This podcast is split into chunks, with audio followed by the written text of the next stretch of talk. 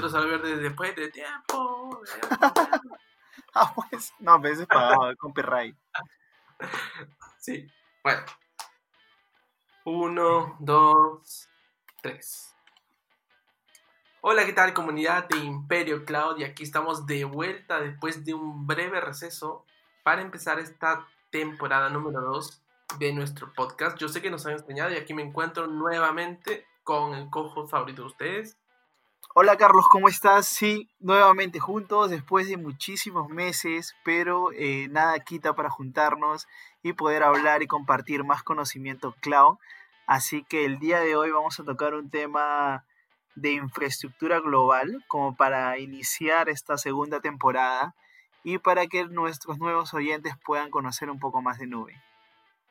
Así es, André. Justamente infraestructura global es muy importante a la hora de armar arquitecturas o como ustedes recién están llegando al mundo cloud, se preguntarán dónde van a crear ese primer servidor. De tantas regiones que existen, de tantas cosas que hay en AWS, eh, normalmente ¿dónde lo van a hacer? Esa es la pregunta, André, que tenemos que solucionar hoy día. ¿Dónde voy a crear mi servidor? ¿Dónde voy a crear esa infraestructura? ¿Por dónde empiezo? Amazon Web Services nos coloca un, una región por default, ¿no? Puede ser Ohio, puede ser Oregon, puede ser Virginia cuando te quieras una cuenta de cero. Y la primera pregunta es, ¿qué hacemos con esto? Sí, obviamente, de hecho hay varias aristas que analizar. Por ejemplo, eh, ¿qué servicio vas a utilizar? Hay servicios que no están en todas las regiones. Amazon tiene 24 regiones lanzadas. Y entonces uno de los puntos a analizar es el servicio. Eh, yo creo que también hay que analizar las latencias respecto a las regiones eh, y también eso va a ayudarte a decidir en qué región lanzar, ¿no? Por best practice tal vez podrías usar para empezar Virginia, que es una de las regiones que tiene el 100% de los servicios funcionando. Entonces podrían empezar por Virginia o tal vez eh, analizar tal vez la arquitectura de ambiente que tengas y decidir con qué región trabajar, ¿no? Exactamente. Sí. bueno, ahí justamente surge otra pregunta. Cuando nosotros iniciamos en el mundo de la nube, no tenemos ni idea de qué es Virginia, ni tampoco sabemos qué cosa es Oregon. Sabemos solamente que son lugares que están alrededor del mundo. Entonces, de estos 24 que dijiste, André, no sabemos cómo están distribuidos. Claro. Vamos a dar una pequeña intro a qué son las regiones en AWS. André el concepto de región es una ubicación física, ¿no? En cualquier parte del mundo donde AWS tiene eh, llegada. Eh, y este, esta ubicación física lo que hace es agrupar uno o varios centros de datos, ¿no? Que más adelante le vamos a llamar zonas de disponibilidad. Entonces me estás diciendo que en el mundo hay 24 regiones llamémosla así, con nombres de ciudades. Sí, correcto. Y que todas estas regiones, las 24, a su vez se conforman por múltiples data centers, por múltiples locaciones, eh, llamados... Eh, zonas de disponibilidad. Zonas de disponibilidad. O lo pueden ver como AZ, ¿no? En abreviaturas a veces lo van a encontrar como AZ. En diagramas de arquitectura, por ejemplo, ponen AZ. Entonces, André, estas acetas, estas availability zones, estas zonas de disponibilidad que ahora les vamos a llamar así, hay muchas de ellas en cada una de las regiones. Entonces, ¿cuántas de ellas tenemos alrededor del mundo? respecto a las zonas de disponibilidad, hay 76 zonas de disponibilidad actualmente. 76 zonas de disponibilidad. correcto. O sea, puede haber dos zonas de disponibilidad en alguna región. Algunas regiones pueden tener tres, cuatro. Eh, obviamente el detalle de la cantidad de zonas de disponibilidad podríamos revisarlo en la documentación de AWS respecto a infraestructura global, pero en la actualidad hay 76 zonas de disponibilidad. Ok, perfecto. Como dato, siempre vamos a lanzar pequeños datos en, los episodios. Dato del episodio, hay una región que tiene la mayor cantidad de zonas de disponibilidad que todas y esa es Virginia. Tal vez sea porque la mayor cantidad de personas elige de alguna manera Virginia. Ahora tenemos que romper ese mito de por qué elegir Virginia y por qué de repente no elegir Virginia. Esa es una de las cosas que tenemos que conversar para que se entienda a dónde yo voy a ir a crear mi infraestructura, mi arquitectura, mi aplicación, lo que sea.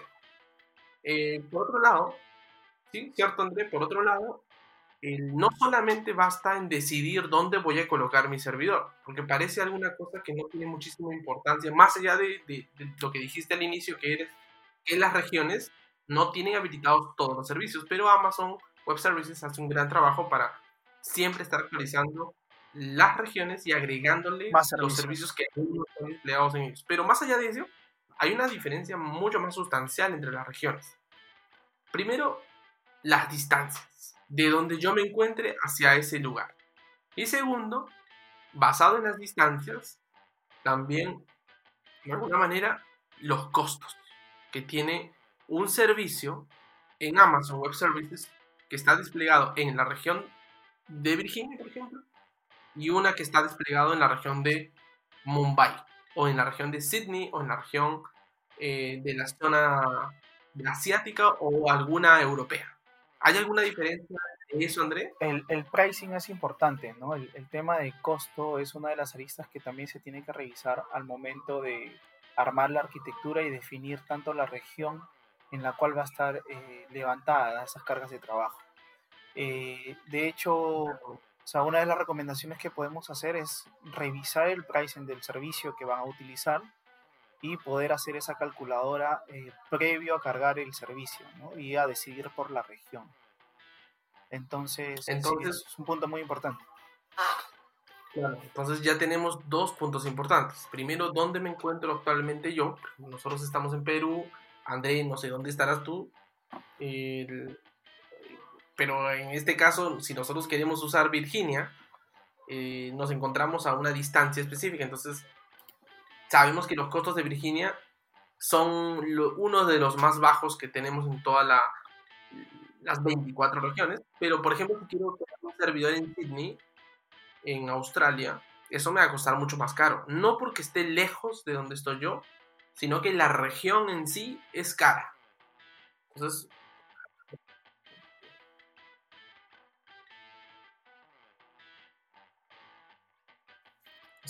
Es un punto muy importante ver los costos porque va a afectar eh, la arquitectura que se esté ah, preparando, armando para algún cliente o para tu propia empresa. Seguro que muchos mirarán la lista de todas las regiones que existen y dirán, oye muchachos de Imperio Cloud, aquí hay una región en Brasil, ¿sí? Hay una región de Sao Paulo. ¿Esa por qué no la podría elegir en vez de elegir la de Virginia? Porque literalmente y a la vista salta que Sao Paulo está acá nomás, está cerca. Pero si revisamos el pricing, los costos involucrados en cada uno de esos, lanzar un servidor en Sao Paulo no es lo mismo y no cuesta igual que lanzar un servidor en Virginia, ni lanzar un servidor en Oregon, o en Ohio, o en Irlanda, o en Milán, o en la nueva región de Sudáfrica, de Ciudad del Cabo. Son totalmente distintas y hay que entender que los pricing son distintos también. Sí, a veces puede variar la latencia, ¿no? No necesariamente porque se encuentra en América del Sur eh, y Perú también está en América del Sur, eh, la latencia va a ser la menor, ¿no? A veces Virginia, que está en América del Norte, eh, suele tener menor latencia que Sao Paulo. Pero André, ¿no te acuerdas que la, la temporada pasada de Imperio Cloud hablamos sobre la maldita latencia? sí. Con un personaje que lo extraño bastante. Con Dark Cloud. No, sabemos nada de Dark Cloud, Carlos. ¿Qué será de su vida? Pero ya, me imagino que próximos episodios nos visitarán. Eh, Yo solamente digo acá abiertamente que se aparezca. o sea que lo invitamos, ¿no? Las puertas están abiertas, definitivamente. Sí, por cierto, por supuesto que sí. Así que Dark Cloud, donde sea que estés, necesitamos que vengas aquí. Necesitamos que estés acá otra vez. Está, está invitadísimo. Eh, no, nada, eh, era solamente para acordarlo que si quieren saber algo sobre la latencia, hemos hablado extensamente sobre la latencia en AWS y todos los servicios que te van a ayudar a mejorar la latencia y, cuáles son los tips para pues realmente arquitecturar una aplicación pensando en si la latencia ayuda o no ayuda, los pros y los contras de usar, pues ahí está el episodio. Pero volviendo un poco, André, al episodio de ahora, ya hemos visto regiones, hemos repasado un poquito acerca de las acetas, ¿sí? Ahora, ¿cómo está conformada una AZ? Para los que están pensando en dar, por ejemplo, el Cloud Practitioner, el primer examen de certificación de AWS, una pregunta del examen es, ¿qué es realmente un AZ? ¿Cómo es que se conforma una Z, André? ¿Tú te acuerdas cómo se conforma una Z? Entonces, André, una Z se conforma por múltiples data centers. Ah. Múltiples data centers. Estos data centers no están uno al costado del otro. Y digamos, por ejemplo, que la región, tengamos que exista una región que se llame Lima. Entonces, tenemos una región que se llama Lima y dentro de Lima tenemos tres zonas de disponibilidad. Una en el Callao, una en La Molina y una en Chorrillos. Entonces, en la zona de disponibilidad de Chorrillos tenemos tres datacenters. Uno que está a un kilómetro, otro que está a medio kilómetro y otro que está en el lugar donde yo me encuentro ahora. Entonces tenemos tres datacenters y esos tres datacenters juntos, que son independientes, forman una zona de disponibilidad de la zona, por ejemplo, digamos que sea la AZ3. Y esa AZ3 es Chorrillos. Correcto, Es interna. y así vamos armando cada uno de los datacenters eh, grupos de data centers que son llamados la zona de disponibilidad en cada, en cada de la región.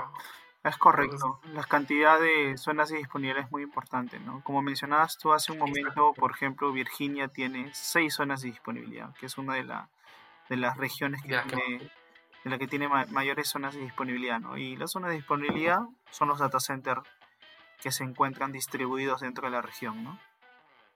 Exactamente. Ahora, últimamente, AWS ha sacado cosas nuevas, como sabemos, y lo hemos hablado en el último episodio también de la latencia, pero no andamos mucho en el tema, que es los local zones, que son como regiones, no son como regiones, son como locaciones más pequeñas, ubicaciones más pequeñas donde posiblemente se puedan lanzar una cierta cantidad de servicios y eh, no van a ser tan grandes, obviamente como para llamarse región, pero ya existen estas pequeñas locaciones en AWS eh, que son como microregión, eh, que son como microregiones, por así decirlo, que van a llegar a más personas. Sí, definitivamente este, este servicio de Local Song, si lo vemos como un servicio en realidad, eh, beneficia a usuarios finales, ¿no? O sea, usuarios finales que, por ejemplo, requieren tener latencia en milisegundos eh, para poder ejecutar sus cargas de trabajo. Entonces ahí AWS ha pensado muchísimo en el cliente final este, para poder mejorar el tema de su latencia, ¿no? ya sea para cargas de trabajo de aplicaciones sensibles. Entonces existe ese servicio que es nuevo de LocalZone y habría que eh, ver el detalle en qué regiones se encuentran habilitadas para poder, eh, de necesitarlo, poder consumirlo. ¿no? Así es. Y por último, para cerrar este episodio de Global Infrastructure, digamos es las los fundamentos de Global Infrastructure en general, queremos hablar sobre cuál es el motivo real de crear en regiones diferentes una aplicación o usar diferentes zonas o si alguno tiene alguna curiosidad y pregunta mm, ya que hay tantas zonas de disponibilidad ya que hay tantas regiones ¿por qué mi aplicación no la despliego en distintas regiones? ¿O por qué mi aplicación no la despliego en múltiples zonas de disponibilidad? Eh, ¿O debería solamente desplegar mi aplicación en un lugar solamente? Esa es la pregunta que nos va a llevar al siguiente paso cuando armamos arquitecturas, ¿no? Ahí vamos a conversar acerca de algo llamado multi-AZ, André. Sí, correcto. Eh, MultiAZ eh, se habilita para tener alta disponibilidad y para poder tener el rendimiento de las aplicaciones que desee el cliente, ¿no? para poder implementarlas en varias zonas de disponibilidad, valga la redundancia. ¿Esto qué nos da? ¿En qué nos beneficiaría, por ejemplo, para que nuestras aplicaciones tengan, uno puede ser baja latencia o tal vez sea eh, que tenga efectos de tolerancia a fallos y poder evitar caídas de las aplicaciones? Exactamente, justamente de eso es el próximo episodio que vamos a conversar, sobre estos puntos claves, estos conceptos claves de cloud computing en Amazon Web Services son alta disponibilidad, tolerante a fallos y cómo hacer que mi aplicación pueda operar durante un error o durante un impacto de un desastre, cómo esto se puede solucionar con Global Infrastructure. De hecho que sí, vale, eh, lo tocamos en un siguiente episodio y de esta manera estaríamos tocando un concepto muy importante para una arquitectura que evite, evite fallos, ¿no? Donde tal vez podríamos hablar sobre resiliencia, eh, disponibilidad pues continua. 100% de acuerdo contigo, André. La resiliencia es muy importante, la tolerancia a fallos y la alta disponibilidad, que son temas muy importantes a la hora de diseñar una arquitectura. Muchas gracias, muchachos, por habernos escuchado. Gracias, Carlos. Eh, nuevamente juntos con Imperio Cloud. De hecho, eh, esta temporada se viene con fuerza, vamos a lanzar muchísimos más episodios. Invitamos nuevamente a la comunidad de Imperio Cloud para que nos siga, nos siga escuchando en, Spotify, en Apple Podcasts, que estaremos lanzando más novedades. Así que se vienen nuevos temas y nuevas tecnologías que compartir. Muchas gracias. Muchas gracias muchachos, ya nos vemos pronto donde sea que se encuentren. Síganos y estén atentos al próximo episodio. Ya nos vemos. Chao, chao.